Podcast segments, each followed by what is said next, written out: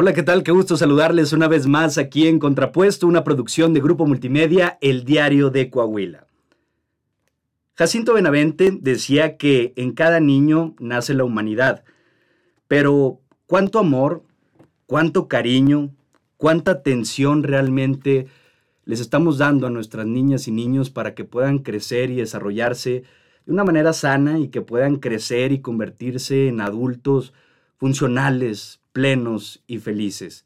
El día de hoy tenemos un capítulo muy especial porque tenemos una gran invitada con nosotros. Es la licenciada Ana Sofía Mavisca, licenciada en psicología, creadora de la clínica LUE, en donde ven terapia ABA para niños con dificultades en el neurodesarrollo, conducta y de aprendizaje, así como síndrome de Down, TDAH y TEA. Bienvenida Ana Sofía, ¿cómo estás? Gracias, muy bien va a ser una plática muy padre porque es un tema muy interesante este en el que tú estás profesionalizada, ayudas a muchísimos niños y es muy importante que nosotros, aunque no seamos profesionales, sepamos un poco acerca de esta área que tú manejas. Y me gustaría comenzar, Ana Sofía, preguntándote, ¿por qué psicología? entre tantas carreras, ¿por qué decidiste esta? Psicología. Eh, pues fíjate que fue mi tercer carrera. O sea, no fue como que luego, luego supe que, pero desde prepa yo traía mucho la intención de ayudar y de hacer algo altruista y así. Entonces, como que ya cuando entré a otras carreras y me di cuenta que no, este, siempre estuvo la pica de psicología, psicología. Y me empecé a meter de oyente a las clases.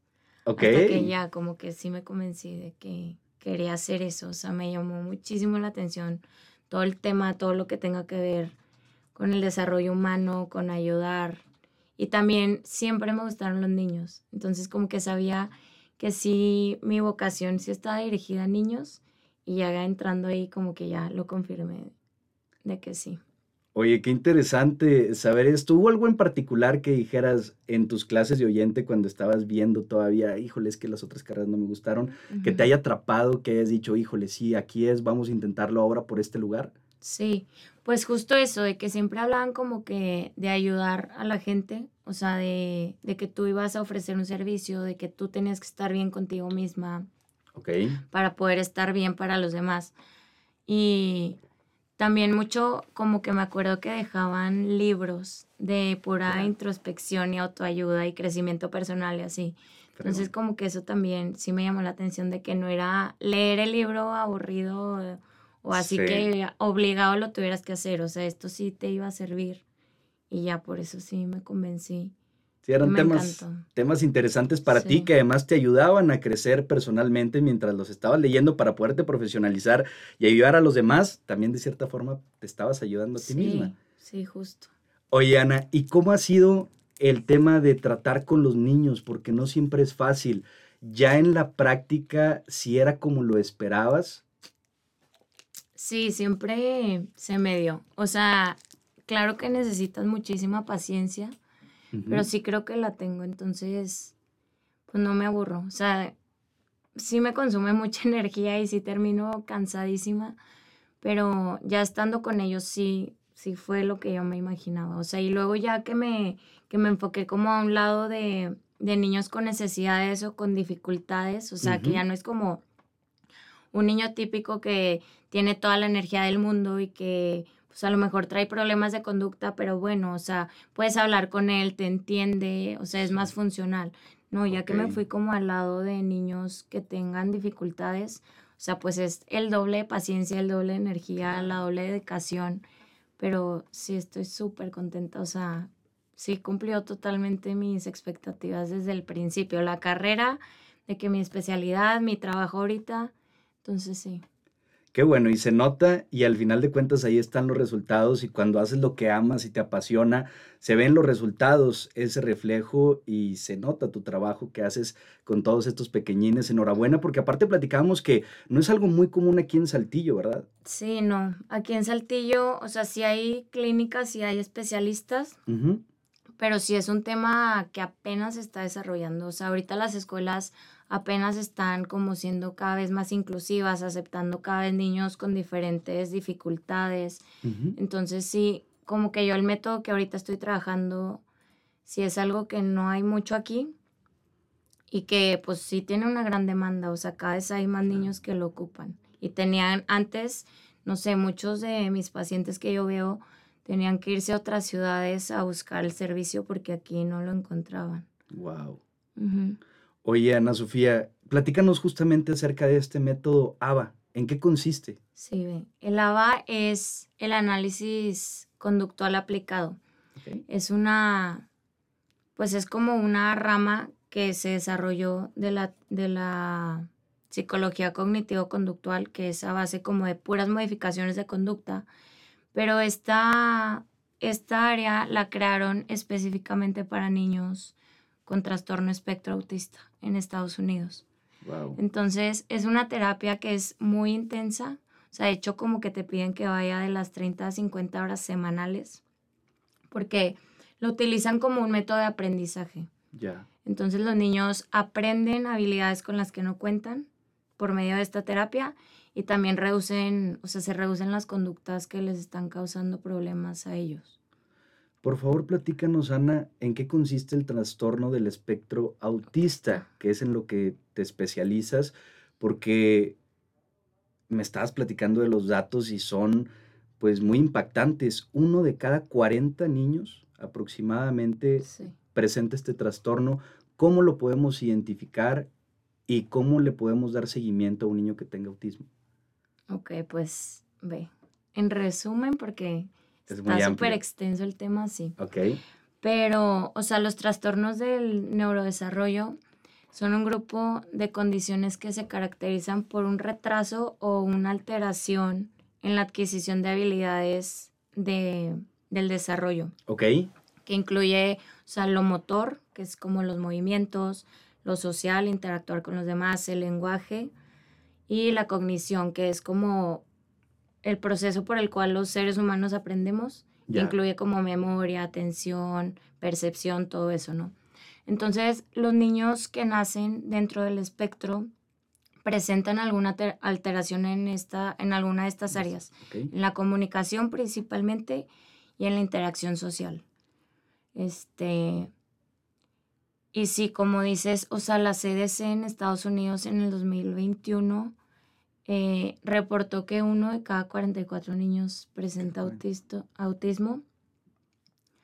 ¿Y qué más? Pues los síntomas aparecen casi siempre entre los 18 y 24 meses de edad.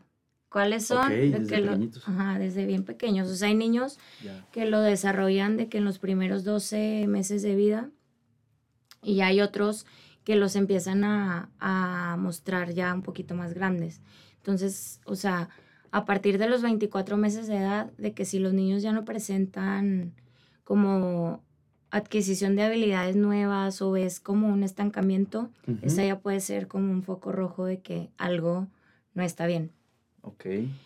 Y algunos de los síntomas como más fáciles, por así decirlo, de, de identificar son por ejemplo, que no establecen contacto visual los niños, eh, no responden a su nombre, les cuesta trabajo desarrollarse con más niños o no los buscan.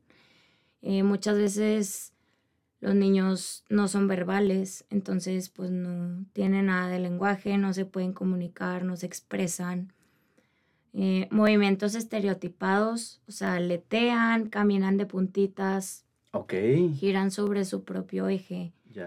Eh, no hay juegos simbólicos, o sea, no, no utilizan los juguetes como para lo que son. Por ejemplo, un carrito lo pueden agarrar, pero les gustan alinear las cosas. Entonces, de que alinean todo o, les gusta mucho las ruedas de los carritos en lugar de, pues, usarlos como para lo que están. Ajá, ok. Creo que esas son como de las principales. Nos dices, Ana Sofía, que desde los 18 meses aproximadamente se pueden comenzar a visualizar algunos de estos síntomas o indicadores que nos dicen que la persona, que el pequeñín puede tener eh, el espectro, estar dentro del espectro autista. ¿En qué momento podría acudirse con un profesional para recibir la terapia? ¿Desde esa edad o hay que esperarse que estén un poquito más grandes?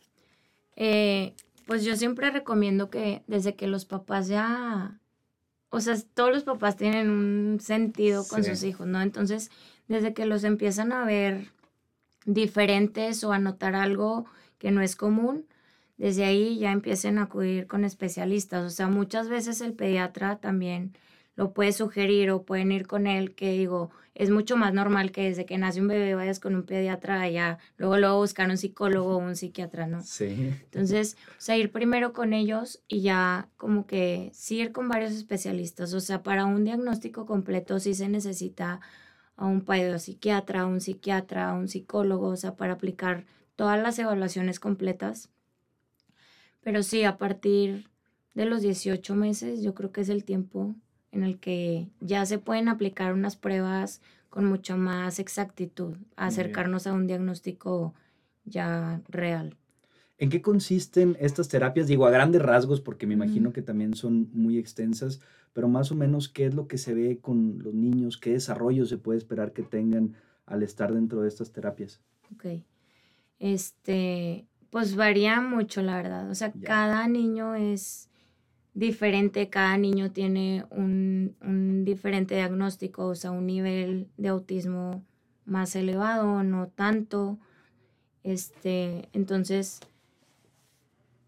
pues ABA especifica como las metas y objetivos de manera individual. A cada paciente, o sea, cada paciente va a tener su plan de, de terapias diferente, este, concentrándonos en como los objetivos que ocupan específicamente y ya dependiendo las áreas que tengamos que trabajar, pero sí se realizan de manera individual, eh, trabajando lo que necesitan. O sea, por ejemplo, contacto visual, casi la, si no es que la mayoría, pero pues es algo que sí lo traen muy marcado. Entonces, pues contacto visual, socializar con ellos, estimularlos para que los niños que son verbales les interese generar como una conversación y puedan lograr expresar lo que necesitan, lo que sientan o, contestar, eh, volverlos un poquito más empáticos con los demás, romper con sus patrones que traen por su espectro.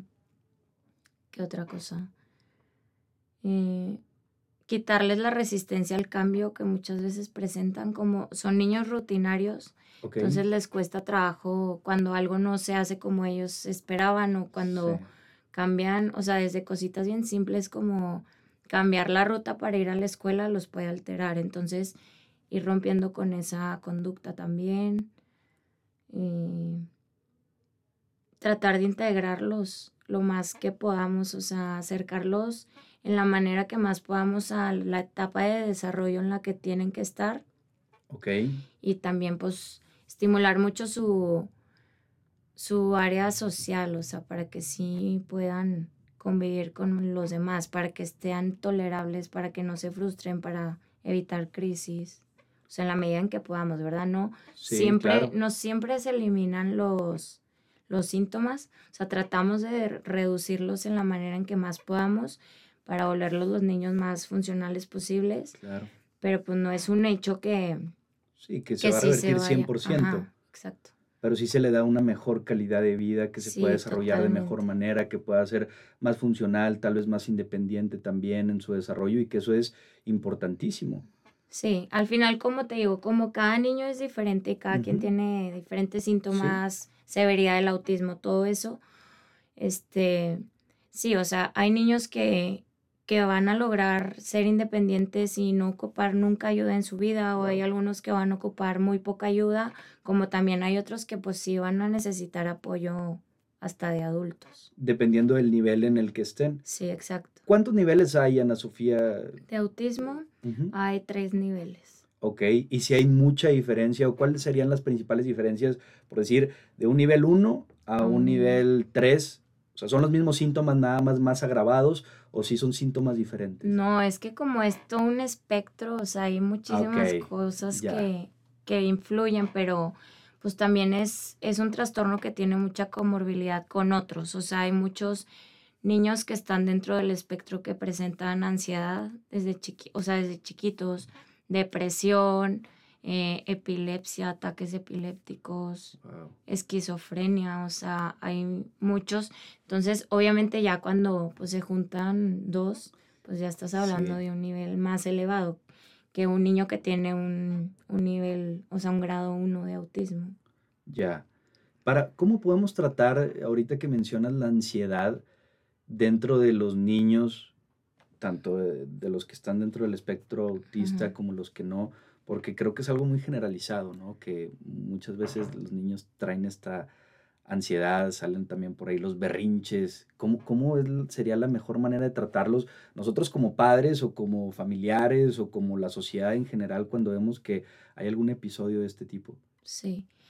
Eh, pues es un tema complejo, pero sí creo que no puedes minimizar, o sea, los síntomas que empiezas a ver. O sea, cuando hay niños ansiosos, lo ves desde que se empiezan a morder las uñas o o están moviendo la pierna todo el tiempo, se arrancan los pellejitos, este, desde también muchas veces me doy cuenta de la ansiedad, como que rechinan los dientes también los niños, o la manera en que dibujan, o sea, desde la presión que le ejercen al lápiz, a los colores, o sea, todo eso ya nos está hablando de que pues algo está presentando, entonces como no minimizar y no no pasar desapercibido esas señales. O sea, muchas veces a lo mejor no va a cumplir con todos los requisitos para entrar en un trastorno de ansiedad del niño.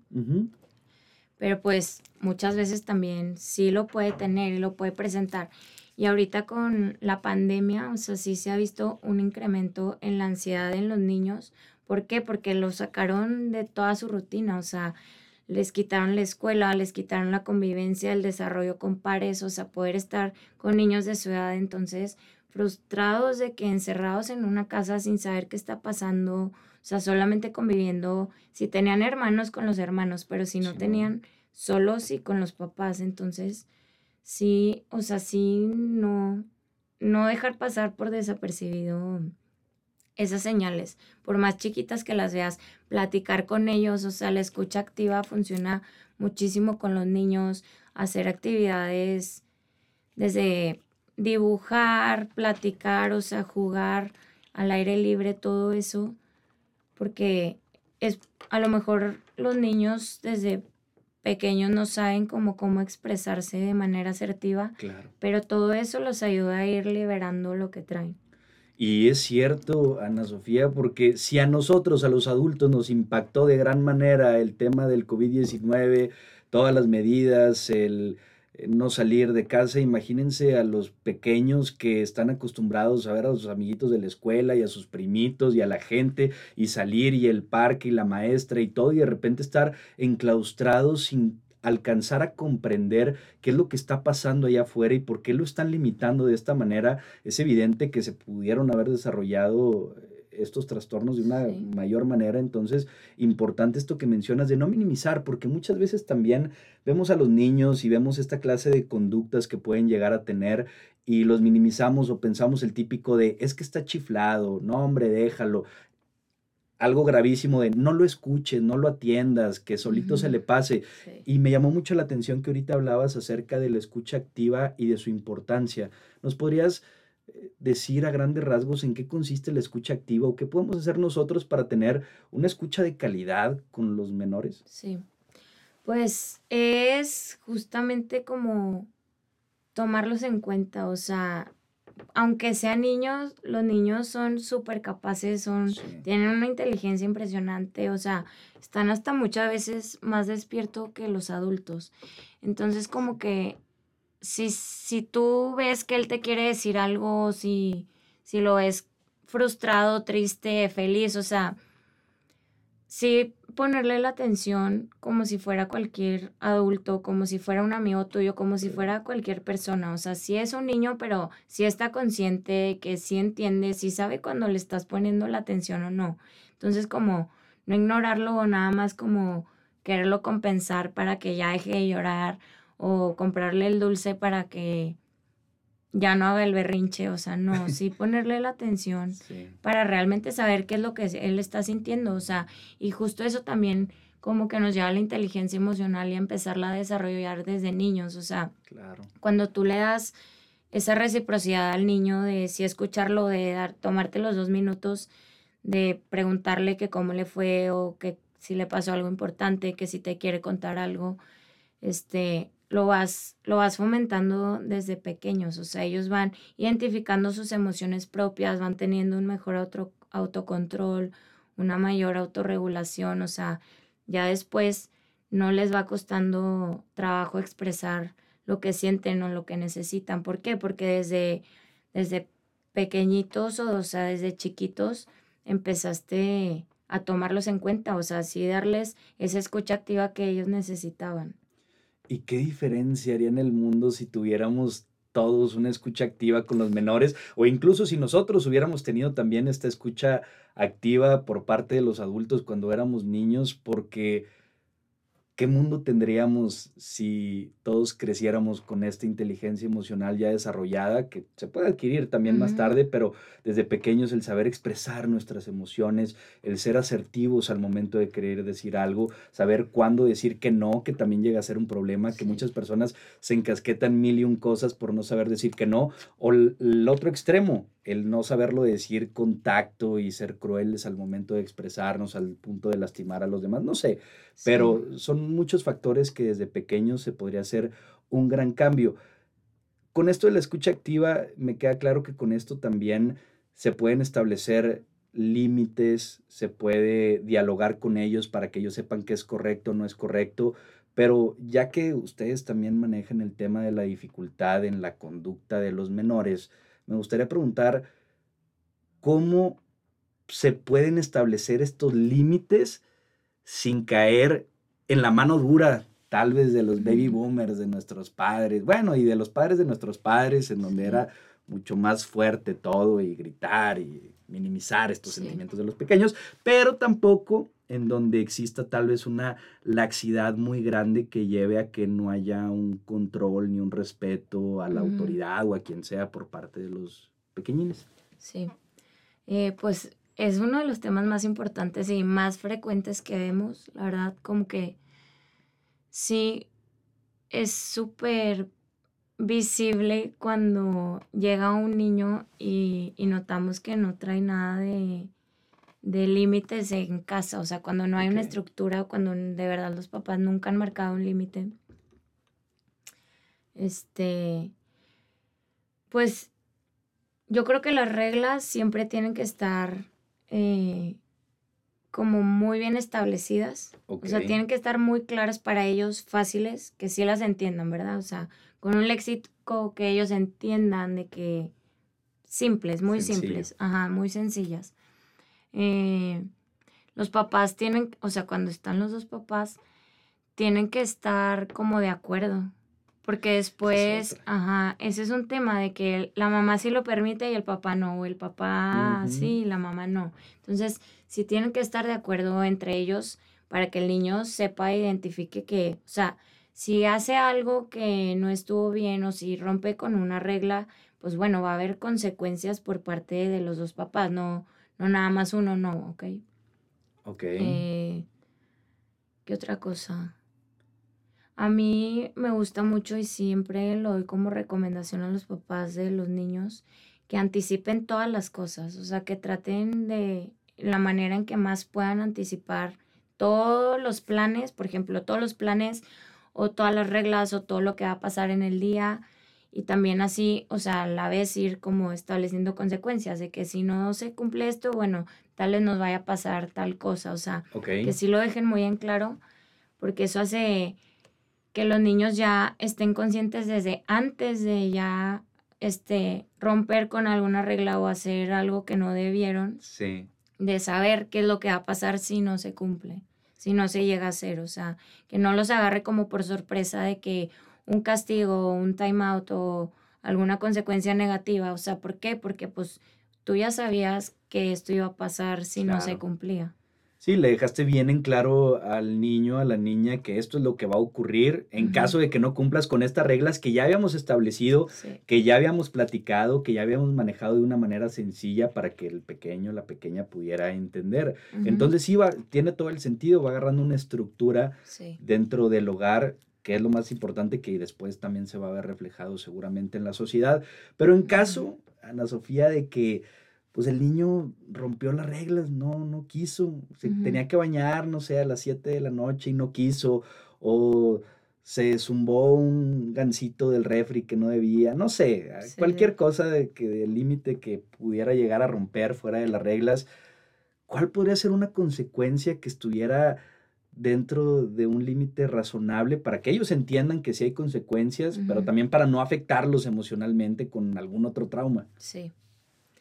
Eh, pues yo creo que ahorita ya hay muchas técnicas conductuales que pueden utilizar los papás pero algunas que se me ocurren ahorita son, por ejemplo, los timeouts, que son los tiempos fuera, o sea, no sé, cuando llegan a, romper así con una regla o hacer algo, un comportamiento que no debieron, es como retirarlos del lugar y, pues hacerles saber que eso que hicieron no estuvo bien.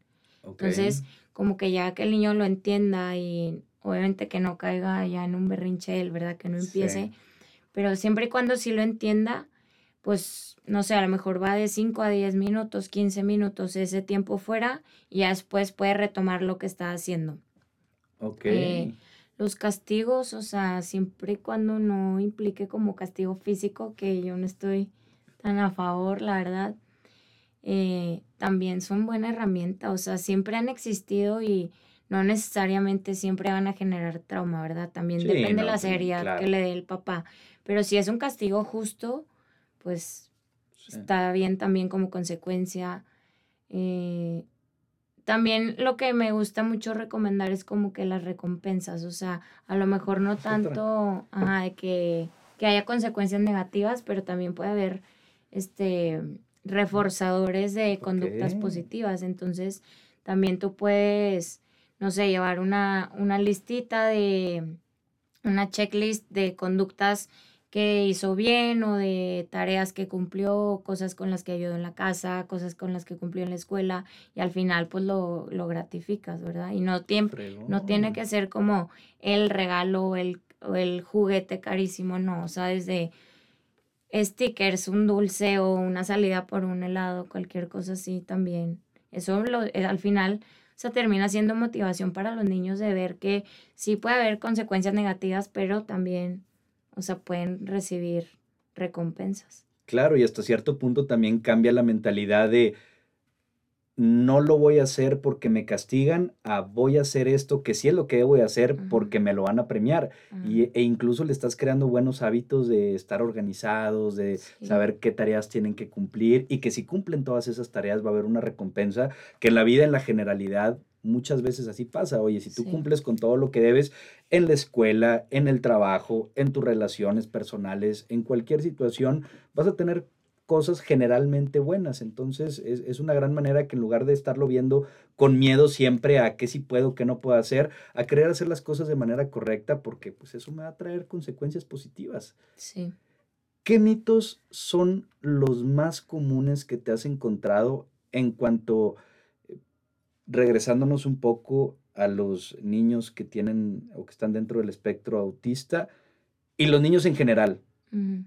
¿Qué es lo más común que te pasa? No sé, que llega una mamá un papá y te dice, oye, esto, o que, o que se piensa que eh, las personas que presentan autismo son de alguna manera y en realidad no. Ay. Pues no, fíjate que hasta ahorita a mí en lo personal. No te ha tocado. Ajá, no me ha tocado. Ok. Casi siempre, o sea, mis pacientes que llegan sí vienen con un tema específico. Muy bien. Entonces sí, pues hasta ahorita como que no, no hemos tenido problema en identificar por qué o que los papás nos cuenten una cosa y luego el niño diga otra cosa, no. Como que siempre llegan, ya lo traen identificado los papás, casi siempre. Pues eso es algo muy positivo. Sí. La verdad, el que los padres también sepan qué es lo que está ocurriendo y vayan a tratar el tema en específico y que no se caiga muchas veces en la desinformación que puede llegar a existir y que sepamos que son cuestiones que se pueden tratar y que muchas veces las conductas, digo, no, no en el espectro autista, pero en la generalidad, que muchas conductas de los niños se deben a patrones que tal vez se podrían cambiar si se tratan de una manera correcta. Y eso va a ser benéfico para el niño, la niña, por supuesto, y para todo su entorno en general. Ana Sofía, ¿qué recomendaciones le podrías dar a las madres, a los padres de familia? Digo, yo sé que hay terapias especializadas y que hay que ver cada en caso en particular, pero para reforzar este autoestima en los niños, para que crezcan lo más sanos posibles en el aspecto psicológico. Este, pues mi recomendación sería estar atentos a cualquier, o sea, cualquier conducta que pueda llegar a parecer que no les dé como buena espina, o sea, que los haga dudar o que empiecen a ver que empiezan a tener problemas en la escuela o que o con los niños, o sea, con los compañeros. O sea, que no pierdan como la atención ni den las cosas por hecho. O sea, los niños todo el tiempo están aprendiendo cosas, todo el tiempo están cambiando, evolucionando. O sea, son las etapas de, vida en la que más cambios existen. Entonces, como no perderlos de vista y también incluir la terapia, la terapia en su canasta básica. O sea, no necesariamente el niño tiene que llegar a tener un problema o una conducta negativa para que entonces busquen ayuda de un psicólogo. O sea, siempre, siempre va a haber un tema que puedan mejorar, siempre va a haber un área que podemos estimular, que se puede trabajar. Claro. Entonces, sí, o sea, no quitarnos ya el tabú de, de que la terapia es para locos, seas niño, adulto, adolescente, lo que seas. O sea, la terapia, la salud mental, yo creo que ahorita ya está casi al nivel de la salud física, si no es que más importante, o sea, la mente y el control de la mente es todo, entonces, como que sí, sí no estar cerrado, o sea, que muchas veces lo pueden llegar a necesitar y que no va a ser algo malo, al contrario, o sea, va a ser benéfico para ellos y, y al final es lo que quieres, o sea, que crezcan con herramientas que los ayuden a ser mejores personas. Qué chulada esto que acabas de decir, Ana Sofía, porque es cierto. Al final, todos podemos cargar heridas diferentes que podemos tratar y que podemos mejorar.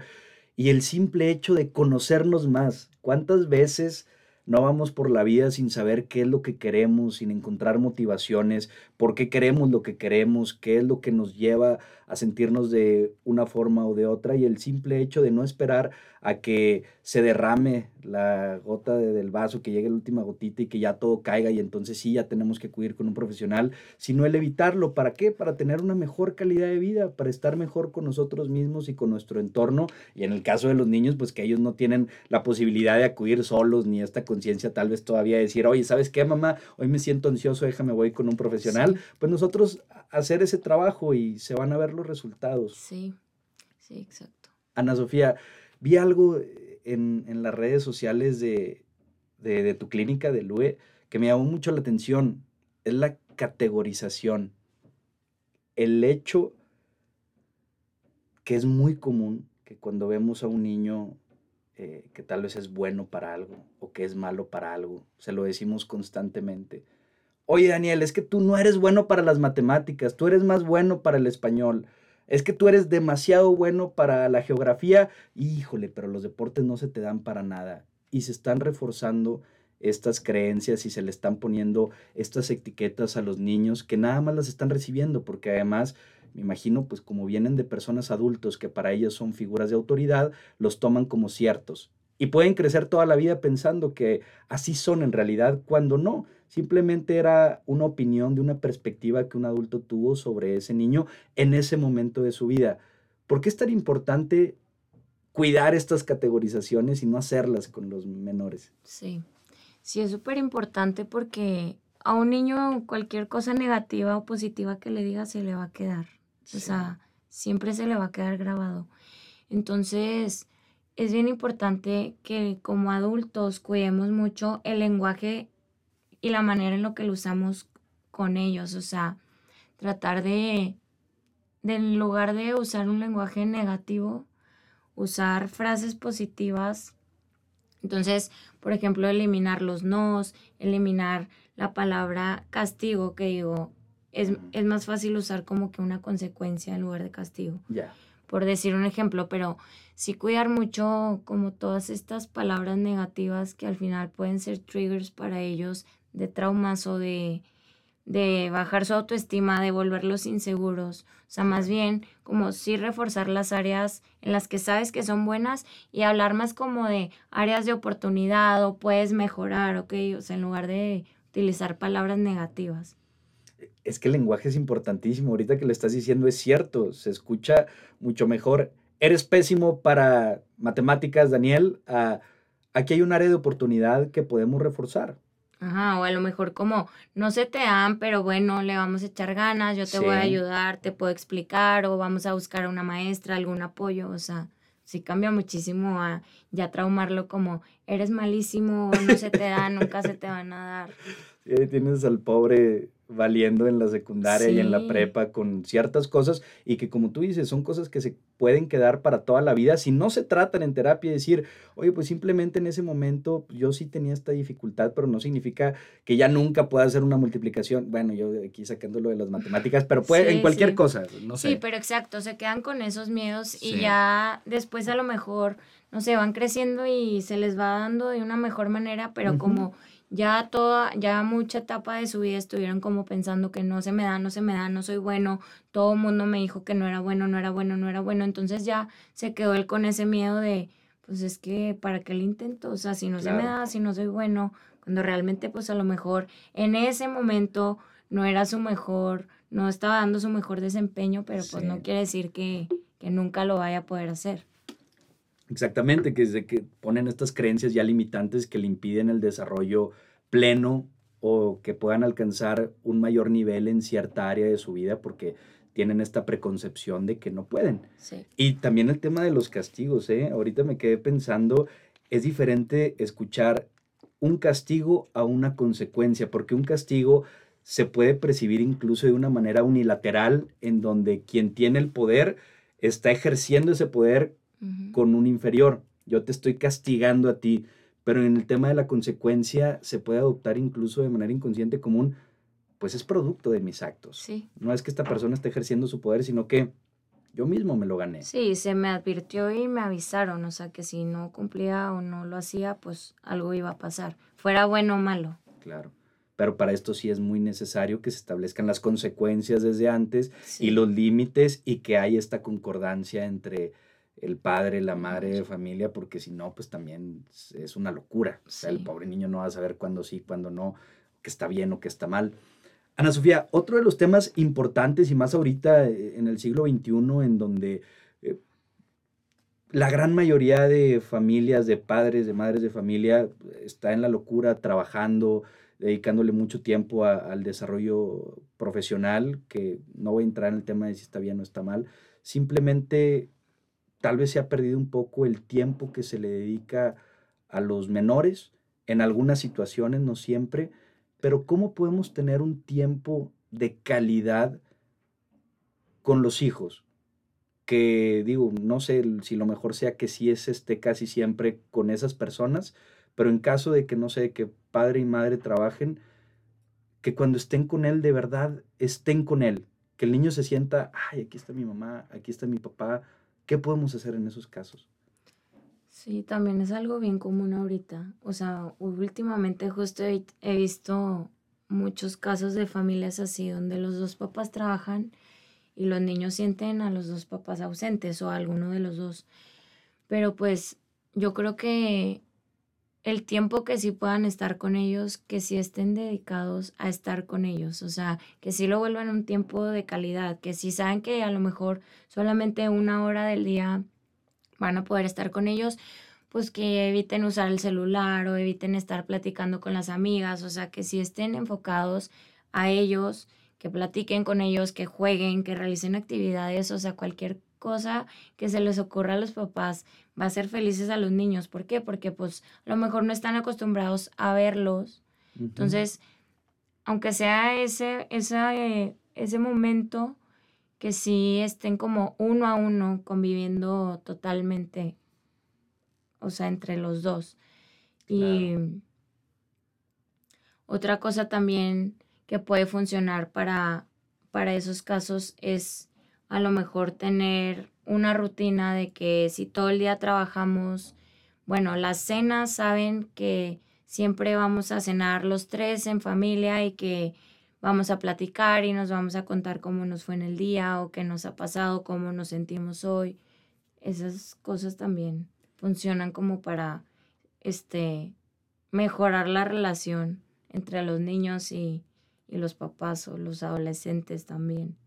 Qué importante, sí, que se sientan presentes, que, que, los niños puedan sentir que aquí están, que a pesar de que tal vez no sea tanto el tiempo, el tiempo que están es de verdad de calidad y lo disfrutan e incluso me imagino que se puede añorar por ese momento que ya queremos que llegue la cena, porque en esa cena vamos a estar todos platicando, jugando, realizando actividades donde estamos presentes todos como familia y estoy seguro, digo, al menos de que tú me digas lo contrario, que eso puede ayudar muchísimo al desarrollo de, de los niños. Sí, claro.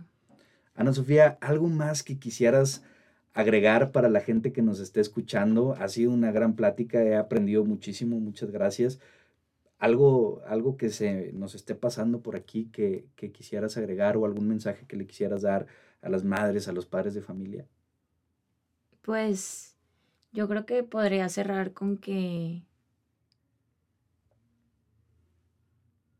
con que no no descuiden este, como no pierdan de vista a los niños. O sea, bueno, hablo de los niños porque es como en el tema en el que yo estoy, o sea, el área en el que me desenvuelvo, pero que no los descuiden y que no, no den por hecho las cosas. O sea, los niños, como les digo, de que es de las etapas de vida más importantes, o sea, es donde desarrollamos la psique al máximo. Entonces, Sí, o sea, tomarlos en cuenta, escucharlos, jugar con ellos, tratar de pasar tiempo de calidad, poner atención en conductas que vayan apareciendo, en, en comportamientos que vayan viendo que antes no hacían o que sí hacían, todo eso, o sea, no perderles como el foco de atención y, y no pensar que por a lo mejor ser papás presentes o o estar al pendiente o llevarlos a la escuela de que ya están creciendo como de manera adecuada. O sea, muchas veces lo dan por hecho, no se dan cuenta de realmente si pasa algo o no. Gran mensaje y ojalá que lo pongamos en práctica porque es cierto, es muy importante comenzar desde la niñez a cuidar, a procurar a los pequeñines y al final estoy seguro la sociedad cambiaría muchísimo. En lo individual, para esas personas que son seres vivos y que merecen la atención, el cariño, el tiempo, el amor, el respeto. Y eso se va a traducir también en tener una mejor sociedad. Ana Sofía Amavisca, te agradecemos muchísimo que nos hayas acompañado, las redes sociales de tu clínica, ¿en dónde están ubicados para la gente que, que quiera hacer alguna cita, que quiera acudir? Este, pues estamos ubicados sobre Boulevard B Carranza, como a la altura de Costco. Ok, muy bien. Más o menos por ahí. Ya, si quieren como ya asistir, paso mejor la ubicación por temas como... Ah, sí, perfecto. De seguridad y Ok, excelente. Pero en las redes estamos como Clínica Lue. Ok. Y en Instagram y en Facebook. Entonces ahí nos pueden encontrar y ya les pasamos como datos más específicos para una mejor atención. Perfecto, para que se lancen. Además, hay publicaciones muy interesantes para que se den la vuelta, para que lo sigan y en su caso que puedan concretar las citas para recibir esta terapia que sin duda alguna les va a ayudar muchísimo a ustedes, a sus hijas, a sus hijos, a toda la familia. Ana Sofía Mavisca de nueva cuenta, muchísimas gracias. Gracias. Y gracias a toda la gente que nos estuvo escuchando aquí en Contrapuesto, una producción de Grupo Multimedia, el Diario de Coahuila. También estamos recibiendo todos sus mensajes a través de las diversas redes sociales de El Diario. Les estamos dando puntual seguimiento a todos sus mensajes para que se comuniquen. Cuídense mucho, nos vemos, nos escuchamos en la próxima.